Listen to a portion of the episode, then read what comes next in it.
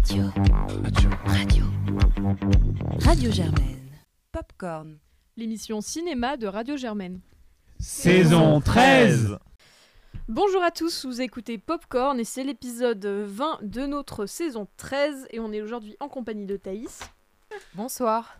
et Nora, Bonsoir. Valentine Bonsoir. et Arthur. Bonsoir.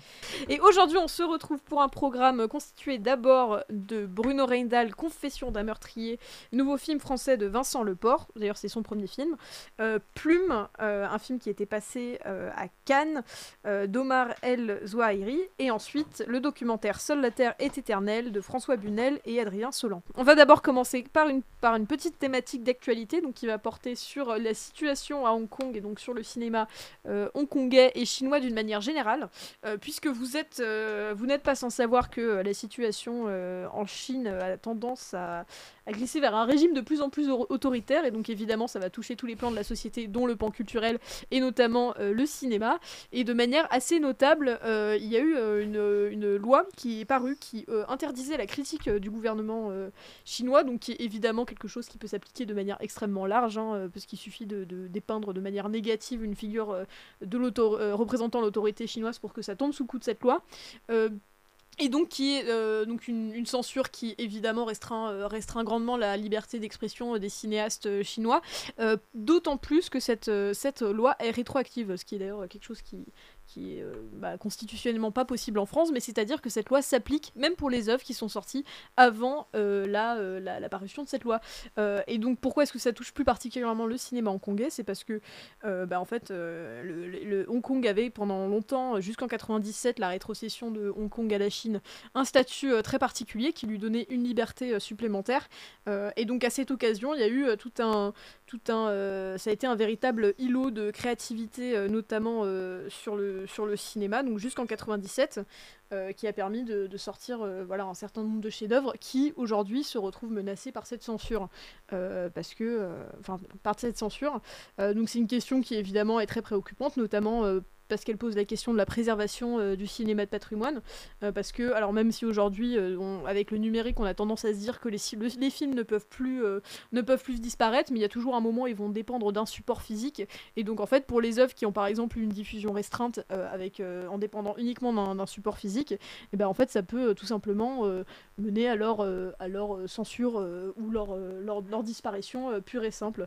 Donc voilà, c'est une loi qui évidemment est, extrêmement préoccupante.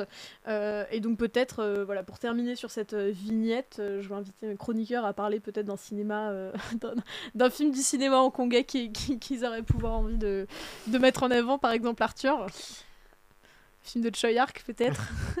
Bah, film de Shark qu'on avait, je crois, déjà, euh, dont on avait déjà parlé euh, l'année dernière dans une émission euh, de Popcorn euh, confiné euh, qui était Time and Tide de, euh, de Choi Ark, comme tu as dit. Et Choi Ark, c'était assez intéressant. C'est un réalisateur qui a déjà, euh, dans, les années, vers- dans la fin des années 90, qui s'était déjà exporté autre part parce qu'au moment de la rétrocession de Hong Kong euh, à la Chine, même si euh, Hong Kong gardait un statut spécial, beaucoup de réalisateurs avaient déjà un peu flairé l'embrouille et avaient voulu s'exporter.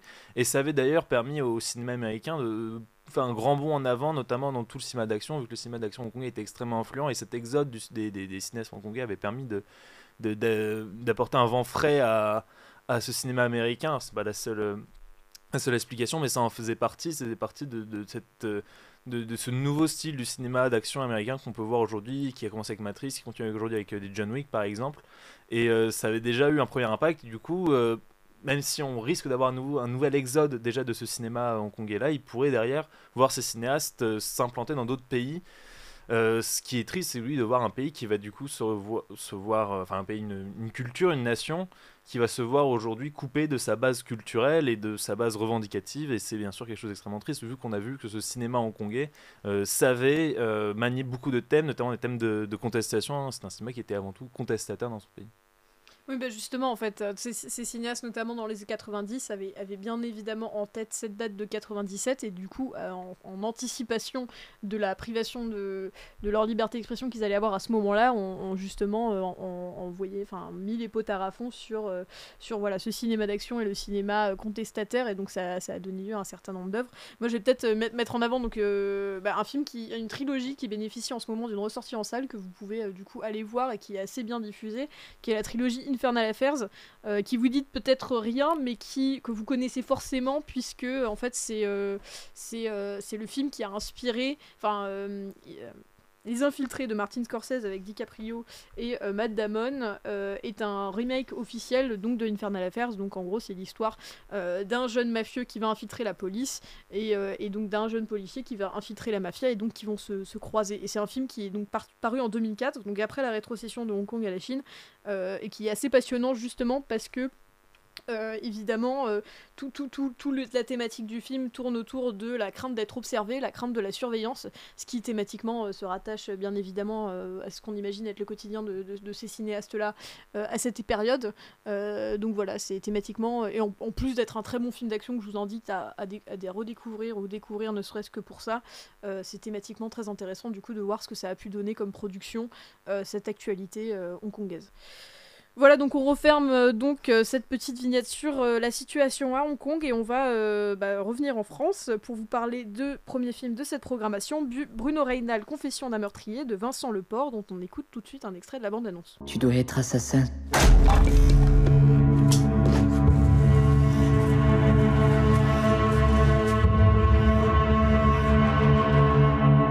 Vous n'éprouvez aucun remords pour ce que vous avez fait à François. Quoi que je fasse.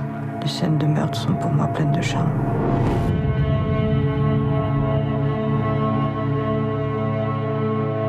Et Thaïs, c'est toi qui nous présente ce film.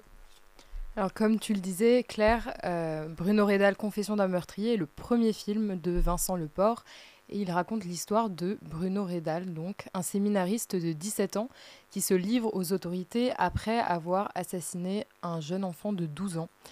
On découvre son histoire par la narration de ses propres confessions, sa jeunesse, la naissance de ses pulsions meurtrières et son combat contre celle-ci. Et Claire, qu'as-tu pensé de ce film euh, joyeux et haut en couleur? Euh, Oui, en effet, le moins qu'on puisse dire, c'est que ce n'est pas un film très léger. Euh, moi, c'est un film dont le à la base m'intéressait puisque voilà confession d'un meurtrier la bande annonce euh, laisse entendre qu'on va vraiment être euh, à fond dans la subjectivité de Bruno Rendal hein, puisque on a à la fois évidemment tout ce qui enfin on ne lâche pas d'une semelle il n'existe pas de film au-delà que de ce que lui euh, voit et enfin voit directement. Et en plus on a cette voix off donc qui a inspiré ou en tout cas réécrit ou écrit je sais pas à partir des écrits donc de Bruno Reynal qui pour le coup a vraiment existé et qui est donc un texte que, euh, à la suite du meurtre qui est la première scène du film, euh, va se constituer prisonnier directement. Et, euh, donc il va se retrouver face à un comité qui va devoir évaluer si oui ou non il est fou et donc est-ce qu'en gros est-ce qu'on l'envoie en prison ou à l'asile.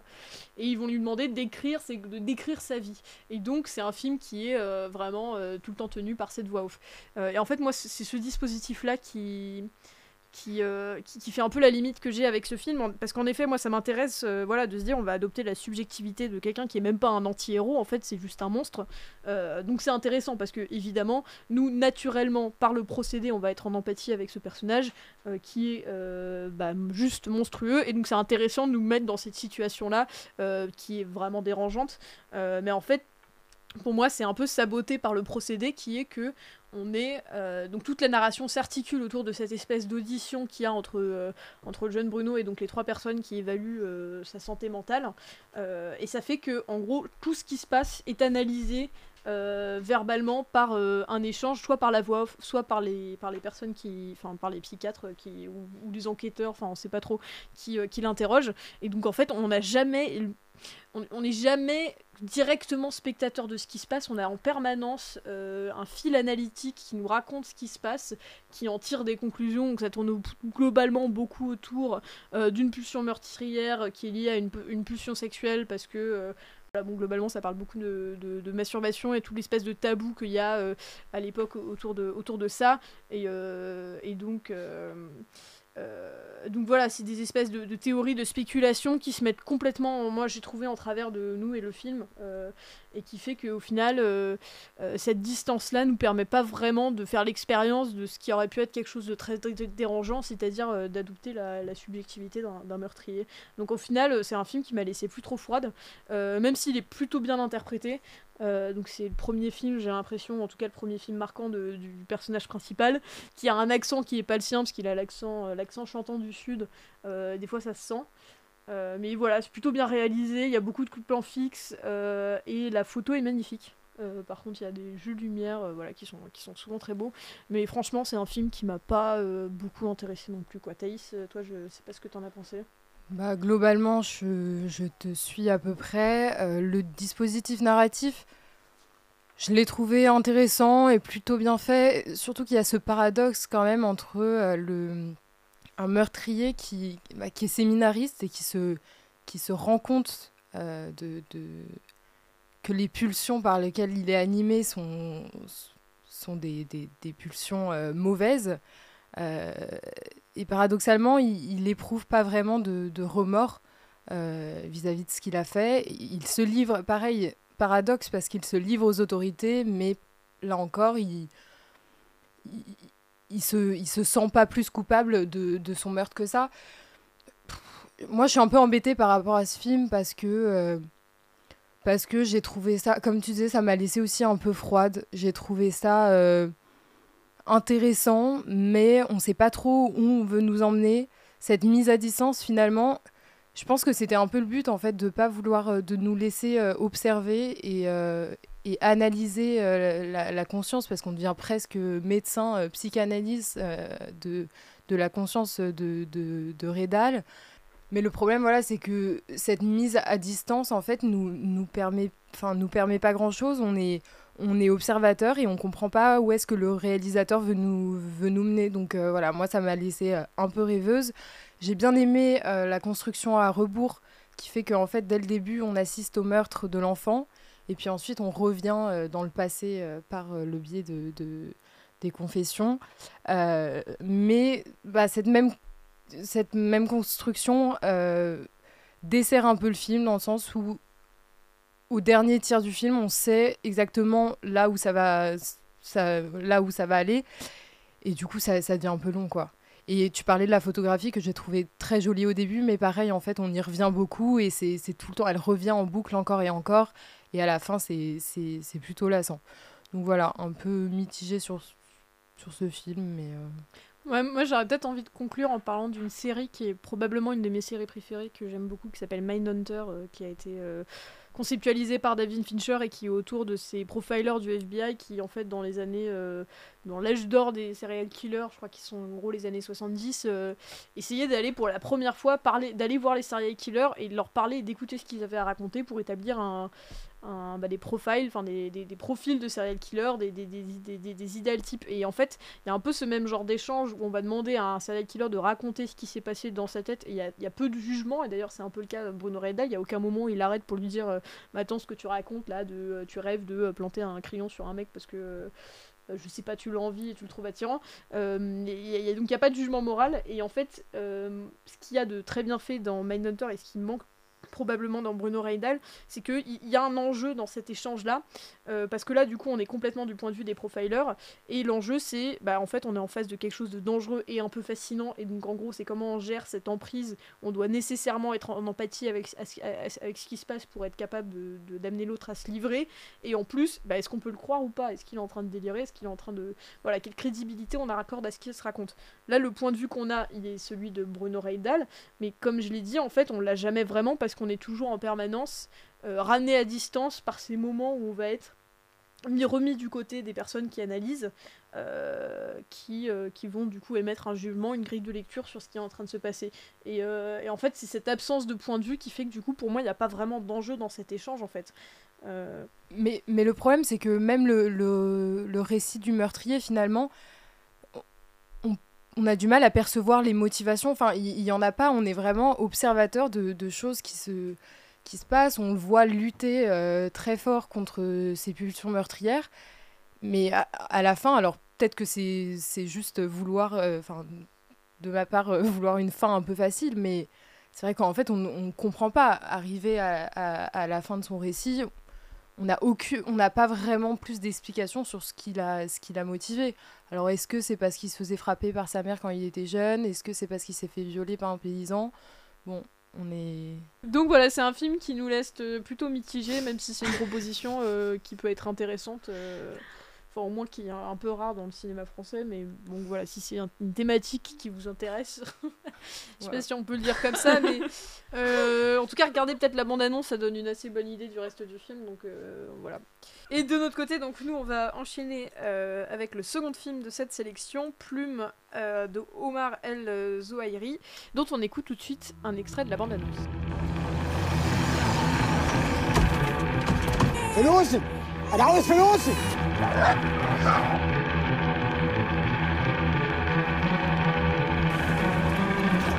اشتغل بنظافة وأمانة والتزام وما تدخليش في مالكيش فيه عايزة من حضرتك خدمة Et c'est Valentine qui présente le film. Alors Plume avec un S, c'est un film égyptien réalisé donc par Omar El Zouairi qui a gagné le prix Nespresso de la critique, euh, pardon, le prix Nespresso à la semaine de la critique euh, à Cannes. Donc c'est un film qui a été assez, euh, qui a été assez plébiscité par la critique et pour le pitch, c'est l'histoire d'une femme qui vit avec son mari et ses trois fils dans un taudis qu'on devine se situer dans la campagne égyptienne et qui est au début du film complètement soumise à lui et euh, à la suite d'une série de- d'événements euh, assez absurdes et notamment de la transformation de son mari en poule. euh, voilà, la- elle va finir par, euh, par se libérer, par prendre un rôle plus important et devenir vraiment euh, euh, un personnage euh, que j'ai quasi. euh, enfin, c'est quasiment m'aider à la fin, quoi. Alors, Arthur qui regarde Valentine avec des yeux ronds, qu'est-ce que tu as pensé de ce film? Euh, c'est un film où j'ai eu euh, beaucoup de mal à rentrer dedans.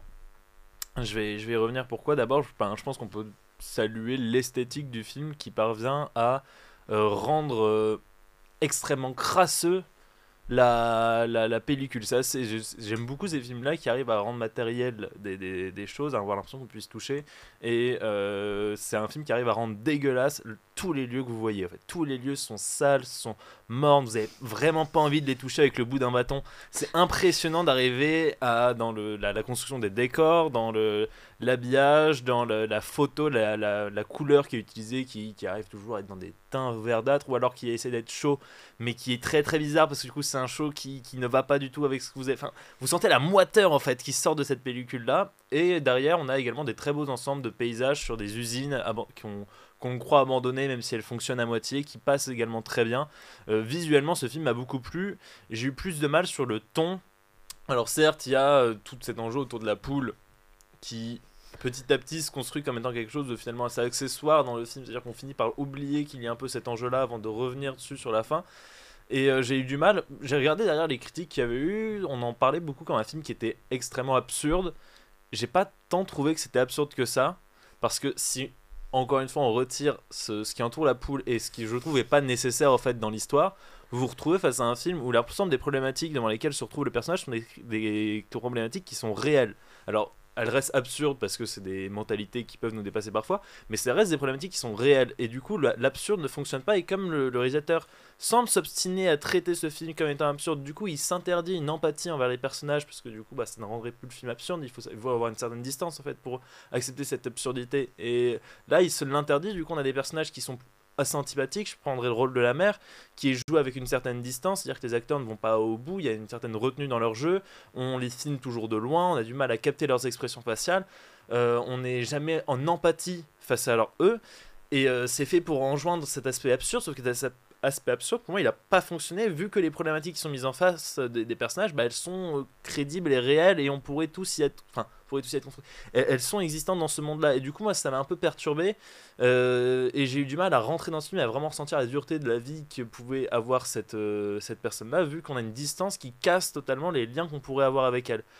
N'en reste pas moins que c'est, je trouve, assez bien retranscrit. J'ai eu aussi un peu de mal sur peut-être le jeu des acteurs, qui est encore une fois très en retenue, et euh, peut-être plus des goûts personnels. J'aime bien, bien quand les films en font un peu plus des caisses au niveau du jeu d'acteur, et là, je trouvais que c'était trop en retenue, et que ça desservait en plus l'attachement qu'on pouvait avoir au personnage, qui est difficile à avoir vu qu'on les filme tous de loin, vu qu'on est très peu proche d'eux, bah, du coup le jeu des acteurs passe moins bien.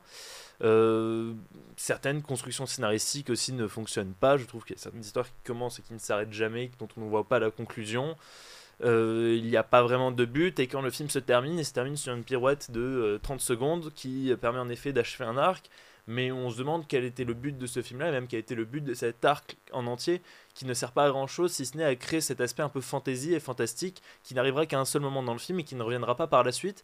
Et voilà, ce film-là, c'est un, c'est un très bel objet, en tout cas c'est un objet qui est très bien réalisé, mais dont le, scénario et la construction scénaristique, moi, m'a laissé assez froide et m'a empêché de rentrer dedans. Je sais pas ce que vous, vous en avez pensé.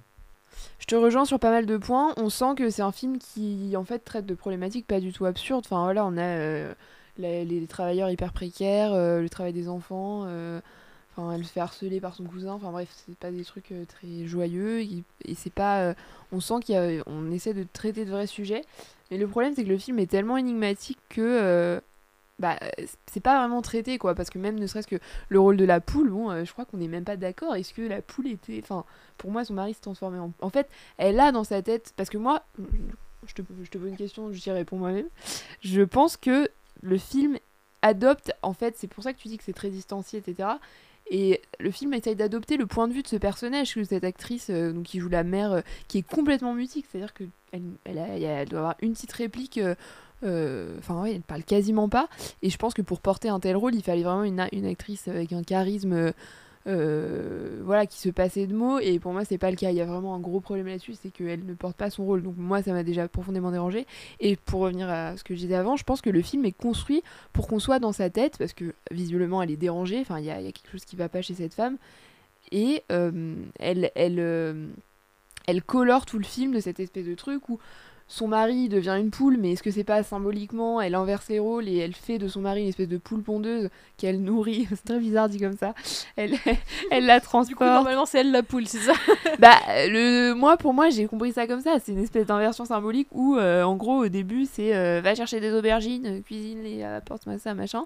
Une espèce de poule pondeuse qui a pondu ses trois gosses, en gros, en gros et elle inverse les rôles et elle se met à euh, ouais, récolter les œufs de son mari, euh, lui mettre sa petite paille sur son lit, le nourrir avec petites voilà, je l'ai compris comme ça, mais je pense qu'on peut l'interpréter différemment. Et à la fin, elle retrouve son mari dans un sale état, dans un sale état et on se rend compte, plot twist, que la poule n'était pas le mari.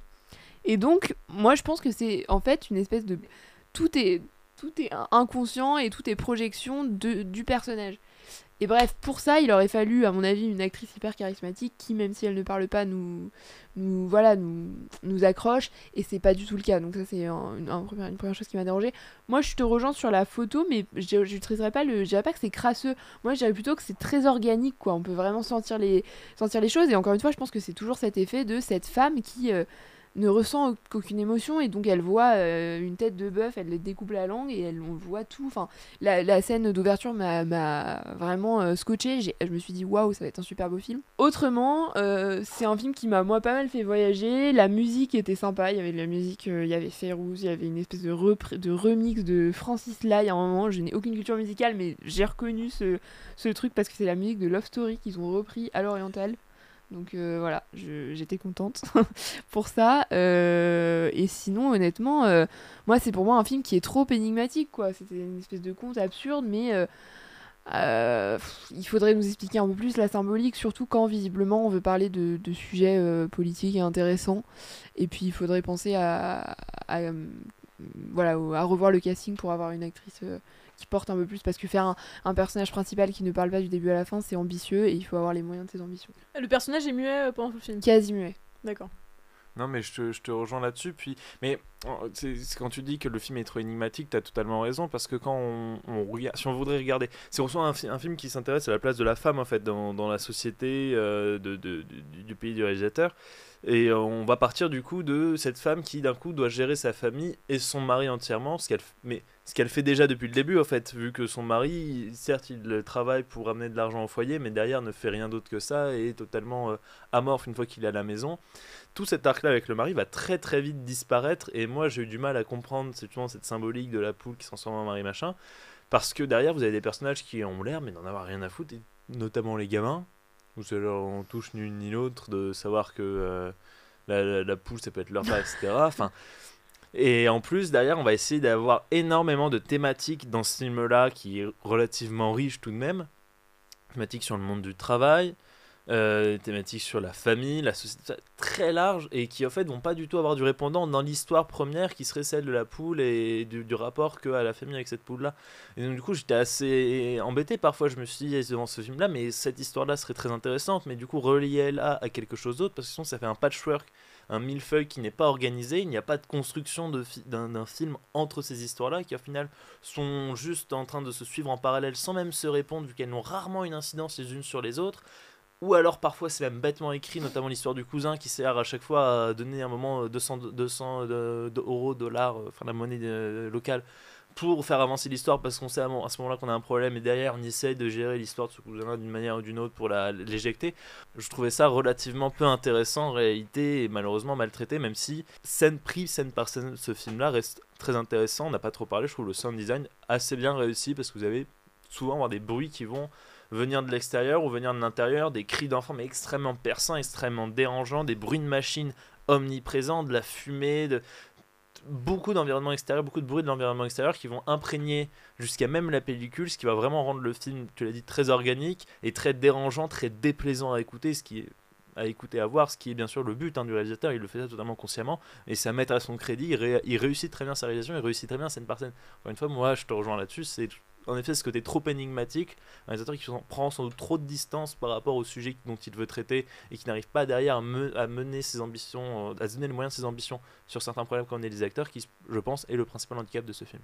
Et cela dit, pour conclure, euh, c'est euh, c'est un film qui est. on, voilà, on s'ennuie pas du tout visuellement. Et puis, c'est toujours marrant les films énigmatiques comme ça. Moi, j'ai passé tout le film à me demander, mais que signifie cette poule et les œufs Est-ce que ce serait pas le, le salaire du mari qui en fait ne sert à rien Enfin, Ouais, bah, non, c'est vrai qu'à vous écouter, moi pour le coup, vous m'avez pas tant découragé que ça parce que ça a l'air effectivement d'être un film assez euh, un ovni un peu. Enfin, donc euh, rien que pour ça, c'est vrai que ça vaut toujours le coup. euh, c'est déjà mieux qu'un film terne euh, vu et revu 50 fois, donc euh, rien que pour ça, ça, ça doit peut-être pouvoir le coup de, de, le, de le découvrir. Euh, et donc on va passer au troisième film de cette programmation, un documentaire Seule la Terre est éternelle de François Bunel et Adrien Solan, dont on écoute tout de suite un extrait de la bande-annonce. The local Ojibwe gave me an Indian name, one who goes into the dark a long ways, and we hope you can come back. That's. The history of the West is the history of greed, too, you know. But my favorite epitaph like that is We loved the earth but couldn't stay. That's about it.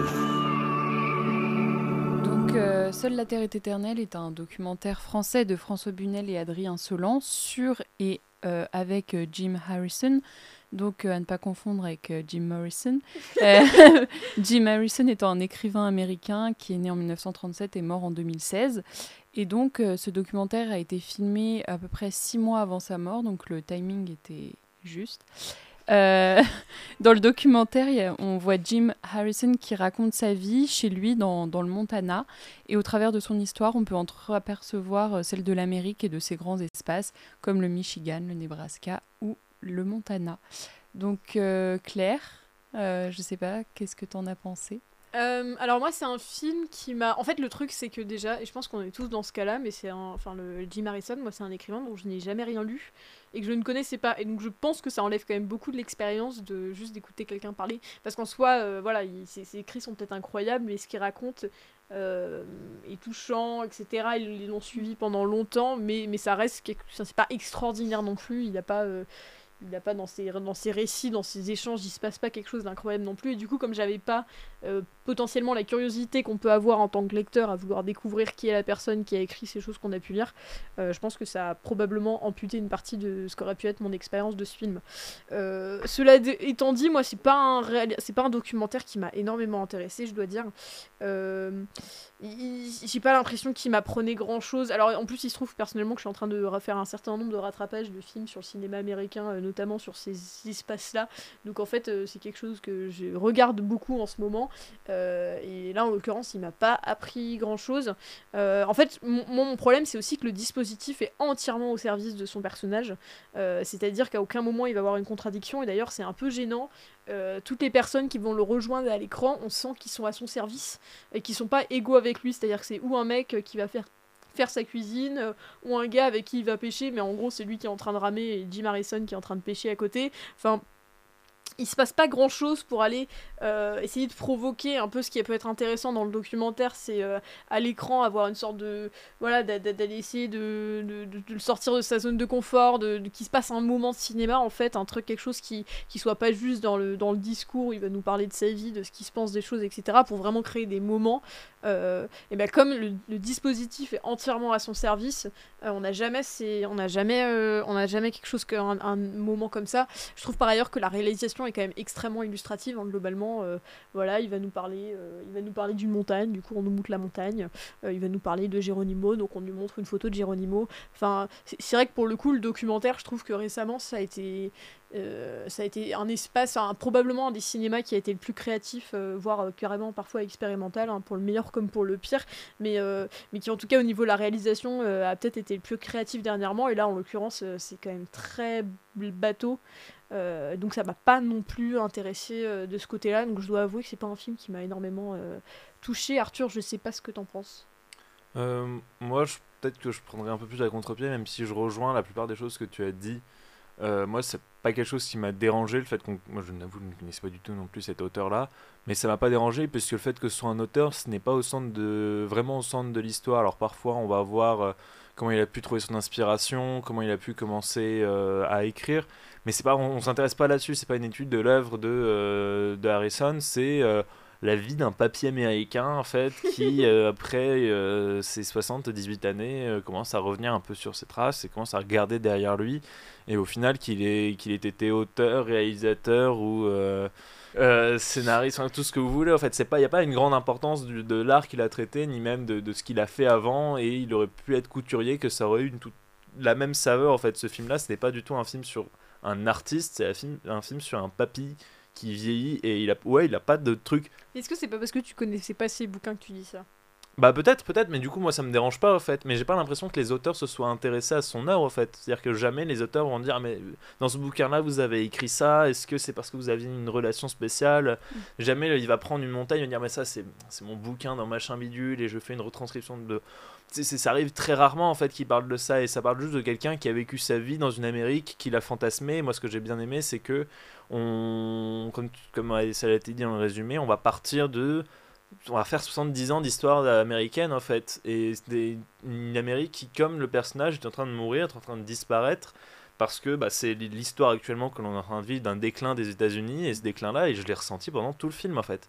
C'était un film que j'ai trouvé mélancolique triste parce qu'on voyait dépérir des paysages, on voyait petit à petit la nature reprendre droit dans des lieux abandonnés, des vieilles villes américaines qu'on a vues dans des, dans les, qu'on revoit dans le cinéma sans cesse, mais cette fois-ci à l'abandon. Euh, et moi, ça m'a beaucoup plu. Je trouve que ça tisse un dialogue avec le cinéma, puisque c'est des lieux qui sont extrêmement emblématiques qu'on a visité. On va voir le Monument Valley, on va voir les, les petites villes perdues dans le, dans le Midwest. C'est des choses qui sont extrêmement communes dans le cinéma, sauf que là, on va les montrer avec une certaine. euh, dans un état de déperdition, en fait. Et du coup, ça rend quelque chose d'assez émouvant. C'est des lieux qu'on connaît tous, qu'on a tous l'impression de connaître, et euh, qu'on voit en train de mourir. Et ce qui était fort, c'est que ce sont des lieux qui sont également chers au personnage principal, donc euh, à la personne que l'on suit.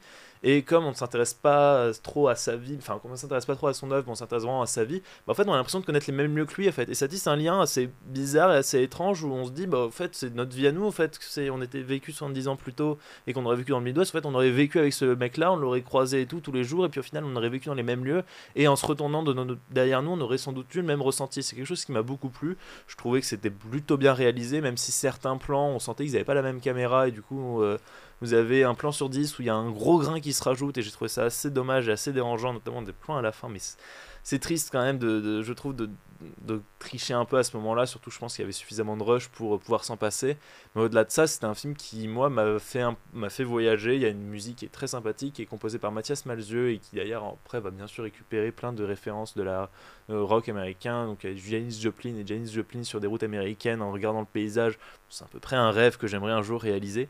Donc euh, moi, c'est un film qui m'a transporté, même s'il restera pas dans les annales vu que c'est du documentaire qu'on a vu et revu et qui euh, bah, si, vous, on traîne dedans et comme Claire si on en bouffe matin, midi et soir, euh, en effet ça a dû un peu paraître redondant, mais si vous en avez pas trop regardé, moi c'est quelque chose que j'ai trouvé face- plutôt honorable. T'en as pensé quoi, toi Euh, bah, je suis plutôt d'accord avec toi dans le sens où c'est à la fois une sorte de testament d'un écrivain euh, euh, qui a brûlé sa vie par les deux bouts, qui raconte ses origines, ses nombreux accidents aussi parce que il a eu un œil crevé, son frère, son père et sa sœur sont tous les deux morts dans un accident, etc. Euh, ensuite, il raconte sa jeunesse aussi à New York, son métier d'écrivain, l'amour et même la mort, parce qu'il il fait même allusion à l'épitaphe qu'il aimerait qu'on écrive euh, sur sa tombe, euh, qui serait Il a fait le boulot. Et donc, c'est plein de citations marquantes comme ça, mais c'est aussi le témoignage d'une Amérique des grands espaces, celle de l'Ouest aussi, avec des magnifiques prises de vue, même si c'est vrai que c'est assez répétitif et illustratif, comme tu le disais, Claire. Euh, et il y a la bande originale, comme tu le disais, euh, qui euh, nous donne envie de voyager aussi au pays des cow-boys. Et aussi, il y a les réflexions sur la nature que j'ai trouvé intéressantes parce que on voit qu'il aime beaucoup la nature, etc. Et que c'est comme une sorte de d'écologiste avant l'heure, si on peut dire. Donc, euh, Bah, tout. Ouais. Enfin, si, je- si je peux me permettre, moi, ça m'a beaucoup fait penser à. Enfin, évidemment, dans, les, dans le genre de film récent, documentaire, c'est le film de euh, sur Chimino là, de, de Jean-Baptiste Toré, Un mirage américain. Et Jean-Baptiste Toré disait notamment, euh, par le cinéma, mais même d'une manière générale, les Américains ont, ont un rapport à l'espace qui est totalement différent de celui européen où il y a vraiment un rapport métaphysique à l'espace où c'est voilà euh, une sorte de enfin ils sont écrasés presque par la beauté euh, absolument monumentale de tout ce qui les entoure et ça pour le coup effectivement je trouve que c'est représenté assez bien à la fois ce rapport à une distance qui est bah, évidemment infiniment, infiniment plus grande. Enfin, on peut faire euh, des heures et des heures en ligne droite sans, sortir de, sans même sortir de l'état. Donc un rapport aux distances et, au, et à la nature qui est assez, assez différent du, du rapport européen. Mais je te laisse continuer. Non, mais euh, j'avais à peu près fini. Non, mais, mais c'est vrai que j'ai trouvé finalement à la fin, euh, bah, c'est vrai que c'est, on le prend plus pour un vieux papy que pour un écrivain. Et, je l'ai trouvé assez touchant en plus avec euh, euh, la récurrence. Il dit tout le temps you know, you know, etc. Et son souffle qui est. Enfin, vu qu'il fume beaucoup, euh, il a du, du mal à, à parler et c'était quelque chose d'assez touchant. Et peut-être que cette métaphore. Enfin, le souffle. C'est aussi la métaphore, comme tu le disais, un peu d'une Amérique qui serait à bout de souffle. Arthur, peut-être le mot de la fin sur ce film. euh, On, a- on avait chroniqué le, le film de Michael sur, sur Michael Cimino dont tu as parlé, euh, Claire, un film dont j'étais sorti plutôt froid, justement parce que je trouvais qu'on avait que le véhicule principal du film, qui était Michael Cimino, on n'arrivait pas à s'y intéresser et que le film manquait le coup. Alors je pense qu'il y a pas mal de gens qui sont pas d'accord avec moi, mais en tout cas, voilà, je sais que Claire euh, a bondi à ce moment où j'ai dit ça, mais en tout cas. euh, si vous, vous avez le choix entre ces deux films-là, il y en a sans doute un qui dure une heure de plus et qui est sans doute un peu plus exigeant. Et si vous n'avez pas envie de, voilà, de prendre 3 heures, bah, au moins lui il fait que 2 heures. Et, deux- euh, Attends, 3h, 2h10, hein, il te deux- plaît. Putain, j'ai vraiment un ressenti de 3h30. Mais euh, N'exagérons rien. Dans 3h30, c'est la porte du paradis, hein, à peu près. Mais en, en tout cas, c'est dans en effet des documentaires qui sont dans la même veine et qui dépeignent, je pense, la même Amérique. Donc, euh, si vous voulez vous faire même un marathon de films sur ce, sur ce thème-là, vous avez 5 heures de disponible euh, en ce moment dans les salles. Contactez-nous sur Facebook. J'a- J'ajoute d'ailleurs que le film de, sur Chimino est encore, euh, passe encore notamment au Grand Action. Voilà. voilà, donc on en a terminé avec les films d'actualité. On va donc prendre un petit temps pour revenir sur les coups de cœur et ou coups de gueule de chacun. Et je vais commencer par Thaïs. Pour ma part, ce soir, ça va être un coup de cœur. Ce coup de cœur est le nouveau film de Monia Chokri, qui sort le 27 avril, mais que j'ai eu la chance de voir en avant-première. euh, la semaine dernière, Euh, Monia Chokri, qui a, c'est ce- c'est donc son deuxième film. Euh, je pense que vous, enfin, vous la connaissez sûrement. Elle a, tourné dans plusieurs films de Xavier Dolan et notamment Les Amours imaginaires. Euh, pour vous résumer rapidement le film, euh, c'est l'histoire d'un jeune papa qui embrasse une journaliste à la télévision, une blague sexiste qui devient virale et qui cause son licenciement.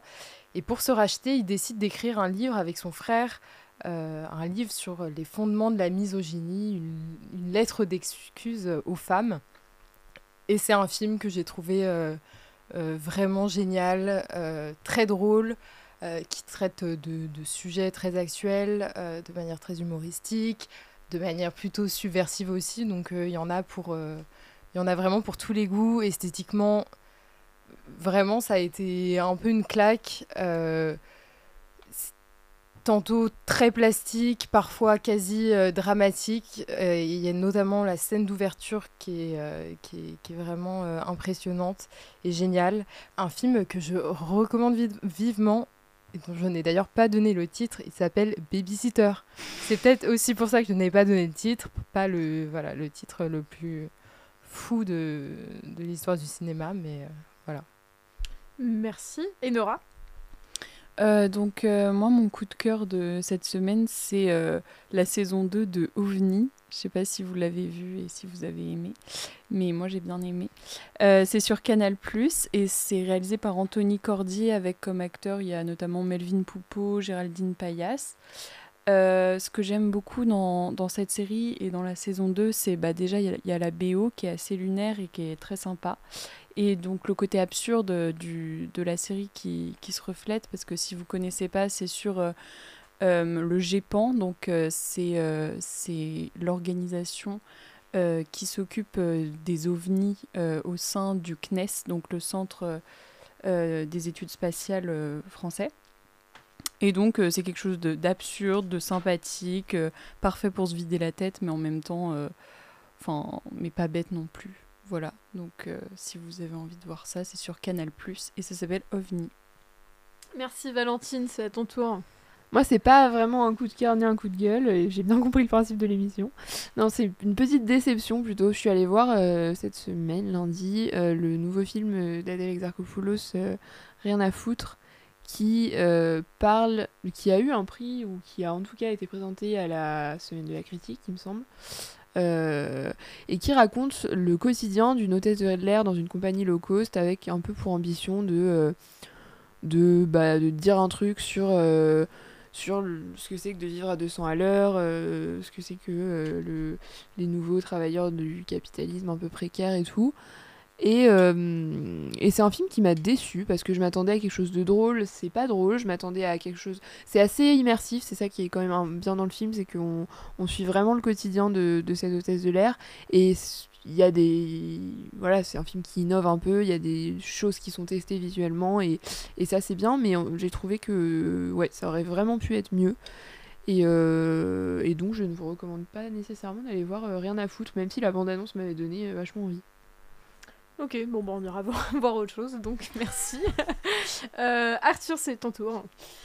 Euh, moi, j'aimerais parler d'un film de M. Night dont euh, je suis pas un grand adepte de ce réalisateur-là, mais quand j'ai découvert que mon film préféré de ce réalisateur-là était le film le plus détesté de sa filmographie, été assez étonné. Donc, l'un des films les plus détestés, mon film préféré de M. Night c'est La jeune fille de l'eau, qui est considéré comme beaucoup comme un énorme nanar. Alors, c'est un film en plus qui a pas marché, donc il avait été vu par euh, Tropecno, mais en plus, c'est considéré comme un énorme nanar, ce que je n'ai jamais compris. L'histoire, grosso modo, c'est une Narf, c'est comme ça que c'est dit dans le film, une espèce de sirène qui euh, vit dans qui, qui, qui vient d'un peuple qui vit dans les océans et qui avant protégeait les humains sauf que le lien est interrompu mais que tous les euh, 100 ans on renvoie une, une- du coup une narf dans près des humains pour qu'ils essayent de se pour qu'ils essayent à nouveau de se reparler de se remettre en contact sauf que l'une d'entre elles atterrit dans une piscine en plein milieu d'un lotissement et que du coup on va suivre la vie, la, vie de ces des habitants de ce lotissement face à cette créature euh, fantastique. Et ce que j'ai beaucoup aimé c'est que comme vous pouvez le voir dans le résumé c'est quelque, quelque chose qui mélange deux genres une comédie de lotissement une comédie entre habitants et voisins et un contexte totalement fantastique fantasy et c'est quelque chose que j'ai énormément apprécié. Je vais pas trop détailler pourquoi, parce que c'est quelque chose qui, pour moi, je trouve, passe beaucoup dans la symbolique.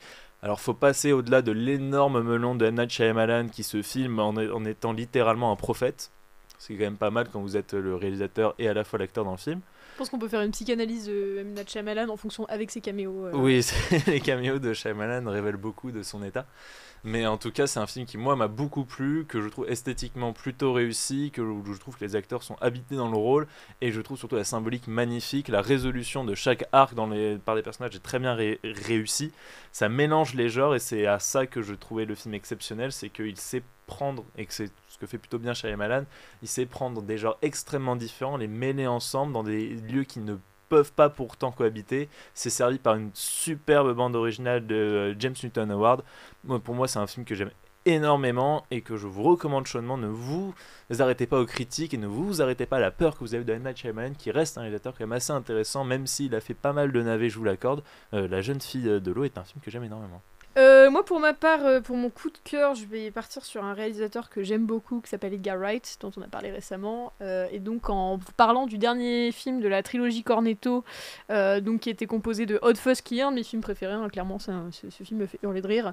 Shaun of the Dead et donc le dernier bar avant la fin du monde, dont je vais vous parler, qui est probablement celui qui est considéré comme étant le moins abouti de la trilogie. Moi, en l'occurrence, c'est le premier film que j'ai vu d'Edgar Wright, et donc je ne connaissais pas du tout ce réalisateur. Et c'est vrai que je m'attendais à une genre de, une genre de un drame en fait. Euh, et donc il y a un certain twist à un moment qui du coup m'a beaucoup surprise. Euh, mais, euh, mais donc voilà, en l'occurrence, donc ça raconte l'histoire d'un de, d'un gars qui est un peu dépressif, qui est joué par Simon Pegg, qui est un peu dépressif et qui décide en fait d'achever qui quelque chose qu'il a commencé à la fin de ses études avec sa bande de potes, donc à la fin du lycée, qui est une tournée des bars, donc de 12 bars dans son, dans son bled paumé, et qui décide 20 ans plus tard de le terminer parce qu'ils n'avaient pas réussi à aller au bout la première fois. et donc il va réunir euh, tous ses potes qui euh, bah, globalement ont tous un peu euh, changé de vie, qui, ont grandi en fait, sont devenus adultes alors que lui il a vraiment ce syndrome de Peter Pan parce qu'on comprend qu'il a, qu'il a une vie pas facile derrière et qui va décider de les réunir. Sauf qu'il se trouve qu'à un moment, bah, leur leur tournée des bars va se retrouver euh, perturbée par une sorte euh, euh, par la réalisation qu'une partie de la ville s'est fait remplacer par des robots. voilà, donc c'est un film qui, en plus de, d'être doté des qualités habituelles des films d'Exter a donc déjà une bande-annonce absolument géniale, enfin une bande originale pardon absolument géniale, un sens du rythme qui est à l'essence du cinéma comique, qui est pareil encore une fois fantastique. Voilà, il y a des scènes qui vraiment moi pour le coup m'ont fait et rire aux éclats. Euh, et c'est probablement un des films les plus sincères euh, sur, euh, sur les, notamment sur Simon Peck, donc qui est co-scénariste, qui par ailleurs est un acteur que j'aime beaucoup et qui fait partie de ces acteurs dont j'adorerais qu'il soit mes oncles. voilà, avec Gary Oldman et Sam Rockwell, je pense qu'on passerait des super fêtes de Noël ensemble. bref, fin de la parenthèse, mais on sent que c'est un scénario dans lequel ils se livrent beaucoup, à la fois en parlant bah, probablement de leurs difficultés personnelles, mais également d'une certaine peur, bah, voilà, de la conformité, voilà, parce qu'ils rentrent dans le village, ils se rendent compte que tous les bars ont été remplacés par des chaînes, euh, ils se rendent compte, enfin des chaînes de, des chaînes de bars, etc. Enfin, la starbuckisation du monde, euh, comme c'est dit euh, bah, dans le texte, hein, dans le film. Donc c'est un film qui est incroyablement sincère dans ce qu'il raconte et ce qu'il dit de ses auteurs, de leurs angoisses, leurs difficultés personnelles, et qui pour là est vraiment bouleversant. Et je pense que c'est encore une fois un des films probablement le plus personnel à ce titre, qui en en plus très drôle, qui certes euh, a une petite baisse de rythme sur son final, mais qui je pense vaut vraiment le coup d'être découvert. Euh, voilà, avec, un, avec un, voilà, un, panel d'acteurs, donc il y a Nick Frost en plus, il y a euh, Martin Freeman, il y a putain mec qui jouait James Pierce Brosnan, il y a Rosamund Pike aussi, enfin bon bref, c'est vraiment british jusqu'au bout des ongles. Et c'est un très très bon moment en plus d'arriver à être touchant parfois. Euh, voilà, donc on espère qu'on vous a donné envie de découvrir, euh, de découvrir quelques, quelques, quelques films. On aura vraiment une programmation très éclectique cette semaine. Euh, on vous dit à la semaine prochaine et au revoir. Au, revoir. Radio. Radio. Radio. Radio Germaine.